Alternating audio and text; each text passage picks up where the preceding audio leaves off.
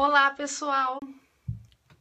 É, estamos aqui para mais um Periscope, hoje meia hora adiantado, porque tem aeroporto daqui a pouco. E eu queria hoje conversar com vocês sobre, como já tinha planejado, né? Como gerenciar o desempenho, né? Isso é um assunto recorrente nos escritórios, muito importante a gente ter essa noção de como gerenciar esse desempenho da nossa equipe, como que a gente vai gerenciar o que eles estão fazendo, a quantidade do que estão fazendo, a qualidade do que estão fazendo, e acaba sendo um tema bastante importante dentro dos escritórios de advocacia em todos os lugares que a gente passa, não só escritórios, departamentos jurídicos também acabam tendo essa necessidade.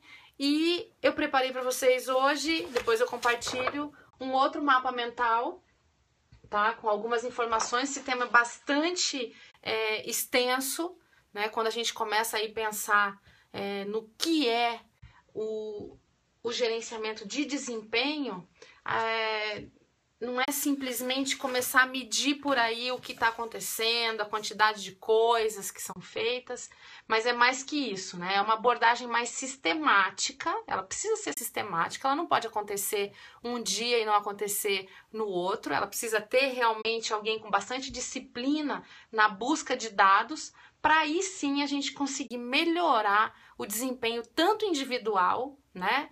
É, como das equipes que a gente tiver no nosso, no nosso grupo de trabalho, né? Bom, duas proposições são feitas aí quando a gente fala de gerenciamento de desempenho. A primeira delas é que as pessoas têm uma probabilidade maior de apresentar um desempenho melhor quando elas compreendem o que é esperado delas. Então não adianta nada, né? Eu falar que eu preciso de um desempenho X da minha equipe se a gente não combinou com eles exatamente o que, que a gente espera deles, né? Tanto em qualidade quanto em quantidade, o que seja, né? De tempo, em, em economia, enfim. É, desempenho pode ser traduzido de várias maneiras.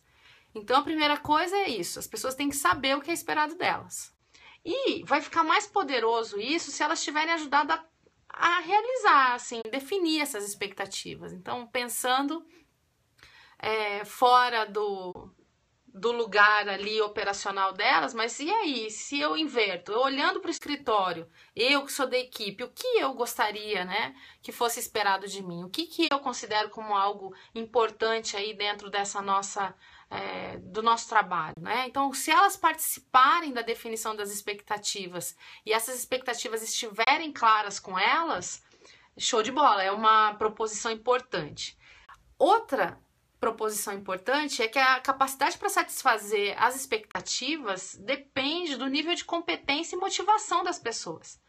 E isso está atrelado diretamente à posição do líder, né? A posição da liderança que tem um papel crucial para não só mostrar os caminhos, como apoiar essa própria equipe, né? Ela não pode se ver sozinha aí, é, simplesmente é, tocando as coisas sem sem um norte, sem alguém que dê para elas assim, olha, mínimos sinais de que as coisas estão indo no caminho certo. Então essas duas questões elas são importantes, principalmente na hora de trabalhar uma controladoria dentro do escritório, principalmente na hora de trabalhar uma avaliação de desempenho da equipe, é, olhar para o desempenho financeiro do escritório, ver como é que o marketing está funcionando, como é que está sendo o desempenho aí dentro do nosso funil ali, contatos que viram propostas, propostas que viram contratos, né? E assim por diante. Então a gente pode medir várias coisas.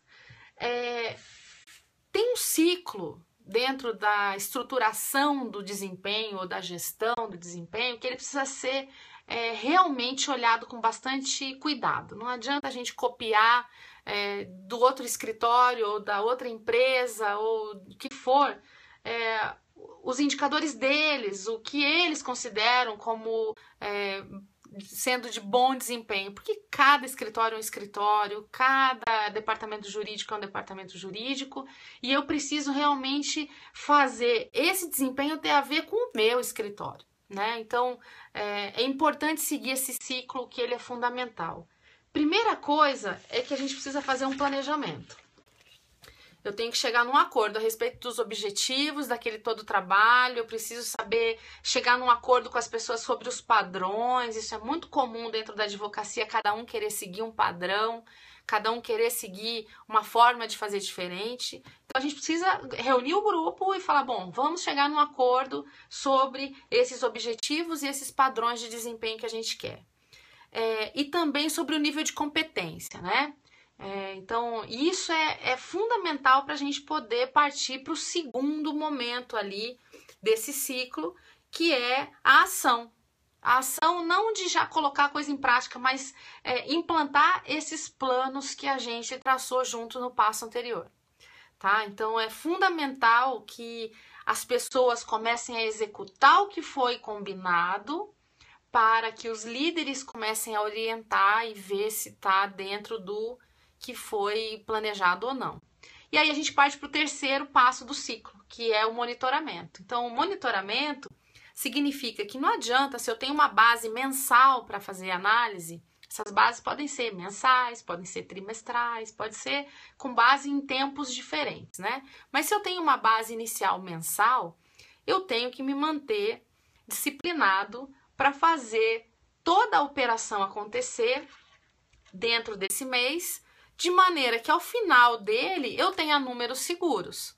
É, que ao final dele eu tenha informações que vão me dar uma condição melhor de dizer como estamos, né? Então, nesse monitoramento é isso. Precisa ter disciplina, precisa ter constância, precisa ter sistema, né? Uma, ou melhor, uma sistematização desse trabalho. Aí o quarto momento aí do ciclo, né, da gestão de desempenho, que são as revisões. Então, já que eu estou é, buscando uma, um olhar para melhoria constante dos meus processos de trabalho, se eu já fiz o planejamento do que eu queria, se eu já comecei a executar, se eu já estou monitorando e eu chego a alguns resultados no final de determinado período, eu consigo ver aonde estão os meus gargalos, aonde não está funcionando, para buscar o quinto passo, que é voltar a fazer um replanejamento um replanejamento no sentido da melhoria agora, né? Não adianta, por exemplo, um orçamento do escritório, ele também é, pode ser tratado como uma gestão de desempenho, um desempenho financeiro. É, orçamento significa receita, despesa, resultado, né? Então, é óbvio que se eu não tinha um orçamento ou não tinha um meu financeiro organizado em determinado momento, eu tenho que fazer um planejamento. Eu vou ter um período zero aí de um ano onde eu vou monitorar todos os meus resultados, todas as, é, enfim, contratos novos, despesas e tal, para eu chegar ao final de um ano e eu tenho um histórico. Com base nesse histórico, eu posso traçar o orçamento do ano seguinte. E tra traçando o orçamento do ano seguinte, já corrigindo algumas distorções que eu fiz lá atrás. Ou porque eu estabeleci uma meta muito alta, ou porque ela foi baixa demais, ou porque eu achei que eu ia gastar X com com equipe, acabei gastando Y, porque eu não lembrei que a gente ia criar uma nova área e isso ia impactar na, na folha do escritório. Então, eu preciso fazer esse ciclo acontecer do começo ao fim, porque ele volta e ele se retroalimenta. Lembrem sempre que a única razão da gente monitorar é, desempenho é para melhorá-lo. Monitorar por monitorar não adianta nada. Uma, uma ação de dia a dia. Ela tem que ter esse olhar de vamos fazer melhor, vamos fazer de forma mais adequada aquilo que a gente se propôs, né? Bom, aí vem algumas perguntas é, importantes para a gente é, refletir.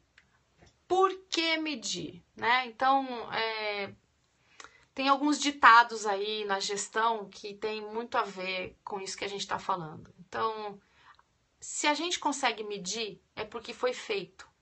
Então, ter essa, essa percepção aí dos porquês, né? Então, se eu faço, eu posso medir. É, qualquer coisa pode ser melhorada. E se ela pode ser medida, né? Ela pode ser melhorada ainda mais. Então, ela pode ser feita e pode ser melhorada se ela é medida. E aquilo que você não pode medir, você não pode gerenciar. Então a gente tem que realmente separar bem o que, que a gente quer medir daquilo que a gente não quer medir e para reduzir ao máximo esses gerenciamentos de desempenho para aquilo que é crítico dentro do escritório. Não adianta eu medir, por exemplo, a quantidade de colheres que a gente vai usar para fazer o café do escritório. Talvez seja um dispêndio enorme de energia ter alguém lá anotando, tarará, para um resultado que ele é muito frágil, ele é muito pequeno, ele não faz sentido. Agora, faz todo sentido, por exemplo, eu monitorar o gasto de papel no escritório. Então, que é um gasto que realmente faz impacto na minha, na minha atuação. Então, eu preciso ter essa cautela de medir coisas que realmente vão fazer sentido numa melhoria é, global da entrega dos serviços, né? E aí, assim, é, toda vez que eu meço né, adequadamente o meu desempenho, é, eu tenho algumas premissas que são atendidas. Então, por exemplo, eu garanto que as exigências do cliente foram atendidas. Então, se eu tenho um cliente que o contrato diz que eu preciso entregar um relatório tal dia é, do mês, senão isso vai impactar no nosso financeiro e também em alguma atividade que o cliente tem que fazer lá na, na empresa dele, eu posso sim medir esse desempenho. Eu quero saber o prazo interno que foi entregue o relatório. Mas para isso eu tenho que me planejar. Então, se o relatório é para o dia 25, ele tem que estar tá pronto no dia 20 para poder ser revisado e a gente entregar com a maior tranquilidade do mundo. Outra questão, eu começo a ter padrões para comparação. Eu não tenho como dizer se é bom ou ruim qualquer tipo de procedimento sem antes saber como era e como está. Ou sem saber o que, que se espera daquilo, né? Então, é, eu tenho que prover padrões para poder identificar melhoria nessas comparações, que o padrão me nivela. E aí eu posso olhar, não, esse padrão está muito baixo, a gente pode elevar. Isso são decisões que a gente acaba tomando depois nessa retroalimentação do ciclo da gestão de, de desempenho, né? Eu ainda tenho é, um placar, uma gestão à vista para que as pessoas possam monitorar seus próprios desempenhos. Eu posso fazer isso individualmente, eu posso fazer isso por equipe, eu posso fazer isso para o grupo todo. Então eu preciso que elas vejam o que está acontecendo, para que aí sim elas se motivem a falar: puxa, estamos abaixo do padrão que a gente estabeleceu, ou uau, que bom que a gente passou esse é, esse nível que a gente tinha traçado anteriormente, né?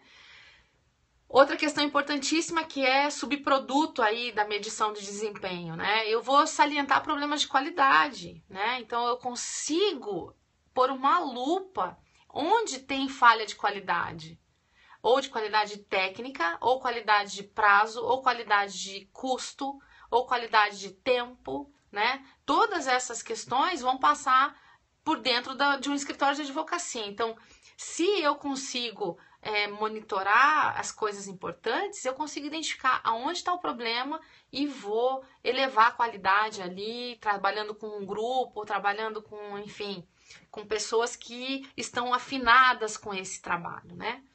É, também me dá a indicação dos custos de má qualidade. Então, se eu estou usando o dinheiro de forma inadequada, isso vai aparecer no meu orçamento realizado. E aí eu vou poder comparar e vou poder fazer realmente uma verificação aí do que é má qualidade no escritório, sem passar a mão na nossa cabeça achando que a gente é ótimo, sem que isso seja necessariamente uma verdade, né? É, também vai justificar o uso de recurso. Então, se eu estou monitorando, por exemplo, um timesheet de uma equipe, é, e aí eu percebo que tem uma equipe que está trabalhando no limite eu vou conseguir fazer uso de recursos, eu vou alavancar a contratação de outras pessoas. Ou pode acontecer o contrário. Eu posso verificar que é, o timesheet tá, não está batendo nem 80%, 70% e eu tô com gente ociosa. Então, eu tenho como tomar decisões ali com relação aos meus recursos de pessoas, recursos financeiros, recursos de toda a ordem que eu tiver dentro do escritório. Enfim, então a gente tem aí essas questões importantes aí justificando é, o uso de ferramentas para melhorar o desempenho do escritório, melhorar o desempenho de uma equipe específica, né? É, que está mais do que demonstrado que, que vai fazer toda a diferença para nós. Bom, alguns critérios aí importantes na hora de construir é, essas, esses padrões, essas medidas, Primeira coisa é que se o escritório faz planejamento estratégico, se o escritório é, consegue se enxergar no futuro em termos de grandes objetivos, grandes metas, etc. é, eu preciso fazer uma conexão entre essas metas estratégicas e os indicadores ou os gerenciadores de desempenho que eu escolher. É, esses gerenciadores, essa gestão de desempenho, esses indicadores precisam ser relevantes. Não adianta eles, como eu disse antes, eles serem bobos. Eu vou controlar o café. Pera, controla outra coisa do café, mas não a quantidade de colheres é, que você vai utilizar para fazer o café para os clientes. Não, né? Tem outras coisas mais fundamentais ali no escritório. Eu tenho que focalizar realizações que são mensuráveis, tá? Eu não posso ter dúvidas sobre o que eu estou medindo. Eu estou medindo o quê? Eu estou medindo é, o número de audiências que foram feitas para determinado cliente? Posso medir. Ah, eu estou medindo os valores que eu consegui economizar para um cliente? Isso é uma medição importante. Ah, eu consegui medir a quantidade de ações que a gente está perdendo nos tribunais sobre determinado tema que vai ajudar o cliente lá no seu operacional, no seu comercial, onde quer que seja, fazer uma melhoria dentro dos seus processos internos, tá valendo, tá? Então, eu preciso que essas esses, esses desempenhos, tá? É, sejam realmente mensuráveis, ok? É, outra questão importante, eu preciso indicar os dados que vão estar é, disponíveis como base de medição. Então, eu preciso realmente identificar como é que eu faço a medição. É número de alguma coisa? Que número que eu estou falando?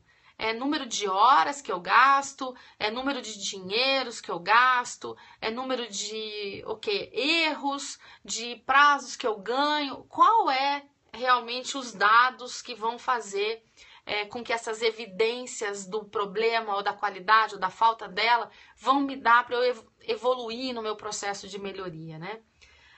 Eles também têm que me prover uma base sólida para feedback e ação. Então eu preciso analisar os números, por isso que a gente sempre bate na tecla que um gestor legal, ele não pode estar ocupado no operacional jurídico é, full time. Ele precisa ter o tempo dele, olhar para números, para ele buscar desses números os feedbacks para atuação.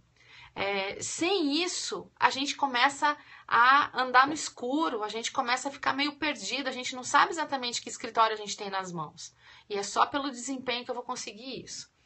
Enfim, então, isso tudo justifica aí, são os critérios que eu vou utilizar para essas medidas de desempenho acontecerem. Bom, é, a gente também tem que classificar algumas medidas, tá? É, são vários tipos que a gente tem. Como eu já, já mencionei aqui antes, a gente tem então medidas financeiras, né? É, quantidade de honorários que a gente tem, valor para os sócios em termos de resultado, o valor agregado que a gente conseguiu agregar, é, acrescentar a um contrato é, por reputação, é, custos, né? custos com pessoal, custo com tecnologia. Eu tenho que fazer essa análise de desempenho do meu financeiro. Na produção, mesma coisa, já também falei. Unidades produzidas de peças, de audiências, de relatórios, de é, causas ganhas, causas perdidas, é, valores que a gente provisionou errado, certo, enfim, tudo isso vai me gerando um aprendizado que se eu chutei errado numa primeira vez e eu analiso depois, falei, nossa, chutei muito alto, na minha próxima oportunidade eu vou ajustar isso. E isso vai significar o meu ganho de melhoria, porque eu vou estar mais assertivo, vou estar mais focado, né? E, e atirando no lugar certo ali para o cliente. Também, como classificação dessas medidas de desempenho, o impacto, né? Do desempenho no trabalho. Então, eu quero atingir um padrão. Tá, padrão eu posso ter padrão de qualidade, padrão de atendimento, padrão de várias coisas. Então eu tenho que definir primeiro, vou ver como que eu meço isso e aí sim colocar para rodar para daqui um mês eu ver, bom, como é que foi aí esse impacto aí nos padrões que a gente estabeleceu é, para o nosso escritório, para o nosso trabalho jurídico. É, enfim, e o tempo, né? Que é fundamental no nosso caso ainda, que vendemos tempo o tempo todo, né? É isso que a gente vende para o cliente: é o tempo da nossa atenção, é o tempo do nosso estudo, o tempo da nossa audiência, o tempo da nossa gestão. O tempo é o que vai nortear um trabalho intelectual como o do advogado. Então, eu preciso ter velocidade de resposta.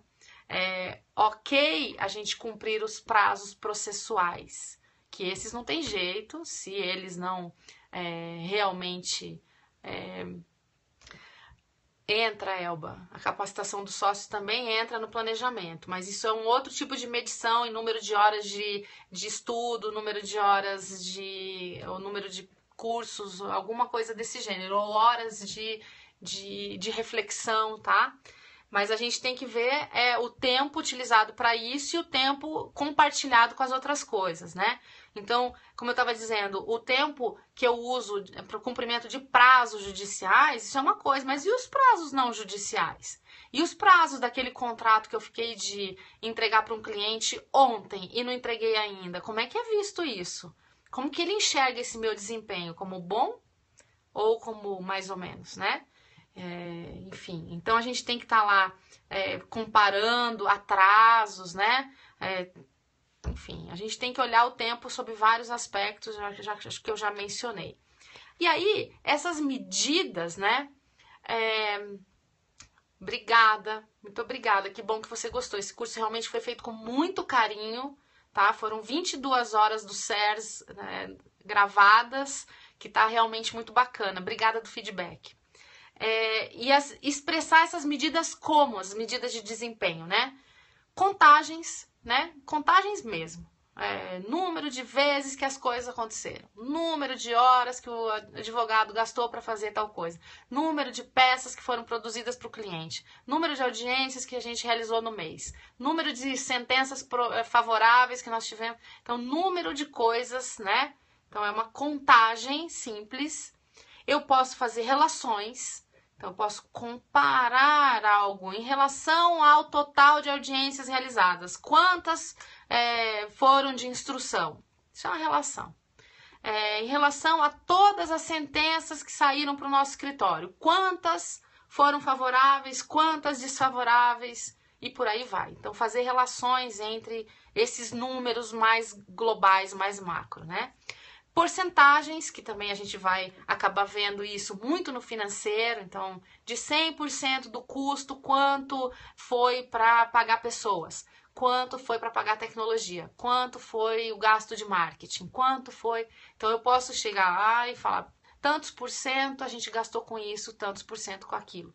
A mesma coisa com a receita. De todos os nossos honorários, quantos por cento são fixos? Quantos por cento são de êxito? Quantos por cento são de outro jeito? Tá?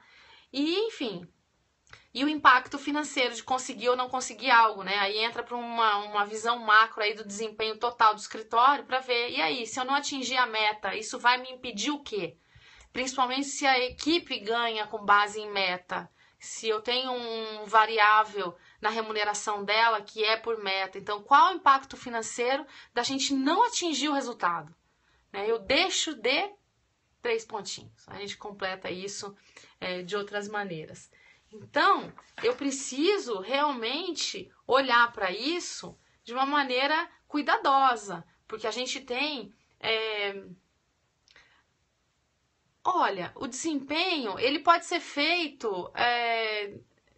em, em comparecer. Acho que não entendi muito bem a pergunta. Eu acho que a gente pode comparar é, coisas comparáveis dentro do nosso escritório. Quando a gente compara questões é, com outros, fica mais difícil a base de comparação. Então, eu sempre digo, compare abacaxi com abacaxi. Não adianta comparar abacaxi com maçã. São frutas diferentes, gostos diferentes, formas diferentes, vão ter jeitos diferentes de acontecer. Então a gente tem que tomar muito cuidado em comparar coisas com outros lugares que a gente não sabe se a base de planejamento foi feita da mesma maneira, tá? Eu preciso estruturar o desempenho essa medição é, com, os mesmos, com as mesmas premissas para poder aí sim comparar coisas que a gente tem como comparar efetivamente, tá? Bom, e aí uh, o que, que eu queria dizer para vocês assim para fechar, né? A Fundação Europeia de Qualidade, de Gestão da Qualidade, ela traz um modelo de satisfação, enfim, um modelo de qualidade europeu que ele direciona a política e estratégia, enfim, tudo do escritório, conduzindo a nove modelos, tá? Ele diz o seguinte, que a gente tem nove modelos desse modelo, é, nove elementos desse modelo, que seria liderança. Dá para medir a liderança? De repente, se eu olhar para a satisfação da minha equipe, pode ser que sim. Política e estratégia dá para medir? Então, como é que eu organizo a minha fórmula estratégica? O que tem que acontecer para o resultado X é, vir para o meu escritório? Então, eu preciso pensar é, em planos e ações que estão completos, planos e ações que a gente conseguiu executar do começo ao fim. Por isso, menos é mais em planejamento. Eu prefiro ele terminado do que 10 começados. É melhor um é, do começo ao fim do que um monte começado e não terminado. Então a gente precisa olhar para isso também. Vou gerenciar pessoas. É óbvio que a gestão de pessoas ela merece um desempenho e dá para fazer contagem, sim. Seja contagem de horas trabalhadas para determinado serviço, seja uma contagem na avaliação de desempenho que vai ter ali algumas notas que nós vamos dar para nossa equipe, que ela vai se autoavaliar. É, enfim, como que eu vou identificar que ela está realizando todo o potencial dela? Número de horas que ela tem de cursos, é, número de artigos que a minha equipe escreveu, tem várias coisas para gerenciar pessoas, tá? Os próprios recursos, né? Recurso financeiro, recurso tecnológico, como é que tá o uso disso? Dá para virar um desempenho.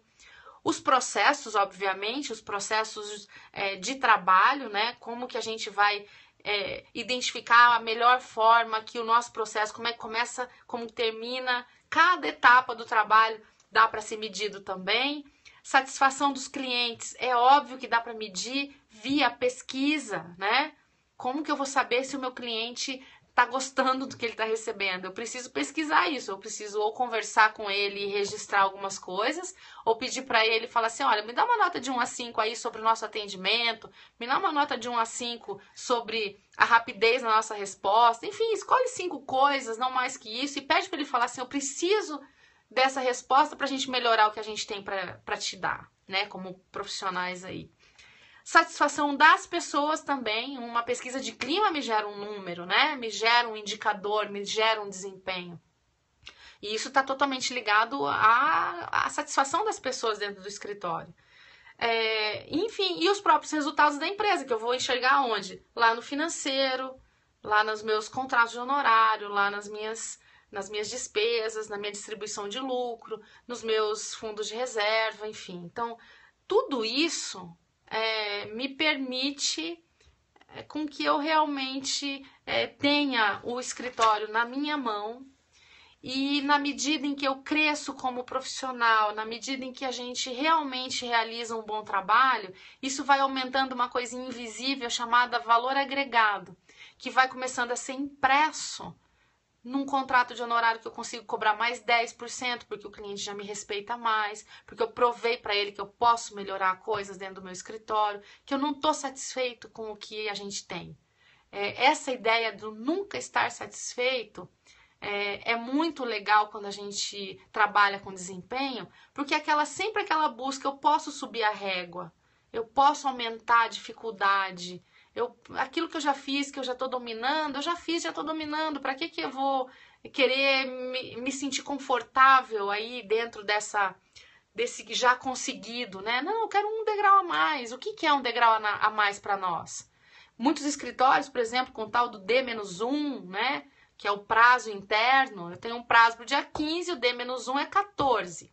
É, enfim, então a gente tem que ver que você passar de D-1 para D-2 é um tremendo de um movimento interno do escritório. Então a gente precisa realmente olhar para essas coisas com amor e carinho, porque é a nossa sobrevivência. Ou eu subo essa escadaria do desempenho, ou eu estou fora do mercado em alguns momentos né? Então eu tenho que me provar ser melhor como gestor, eu tenho que me provar ser melhor como advogado, eu tenho que ser melhor como equipe para que realmente faça sentido sair todo dia de casa, ir para o escritório e realizar o trabalho que a gente faz com tanto amor, com tanto carinho, com tanta dedicação, tá? Mas isso não é um romantismo. Eu preciso entregar para o cliente medidas aí para é, eh, me manter cada vez mais com um valor agregado grande na mente do meu cliente, fazendo com que as nossas relações fiquem de longo prazo, fazendo com que ele queira ter mais contratos com a gente, que eles não queiram trabalhar com outra pessoa. né, com outro escritório.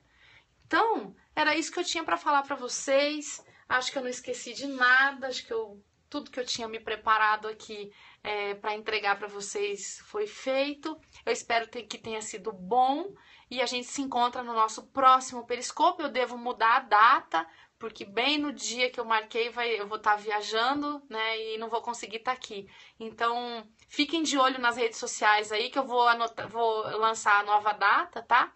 Mas a gente vai ter e o próximo eu não me lembro qual é, peraí, deixa que eu já falo para vocês. O próximo será, ai, super importante. Ah, esse não percam, por favor, que eu acho que a gente tem muito que conversar sobre isso. Como fazer delegação? Como delegar tarefas para outras pessoas e fazer com que elas aconteçam. Então, esse é o tema do nosso próximo Periscope, vai ser em maio. É... E é isso. Então, um grande abraço para vocês e a gente fica por aqui. Até o próximo.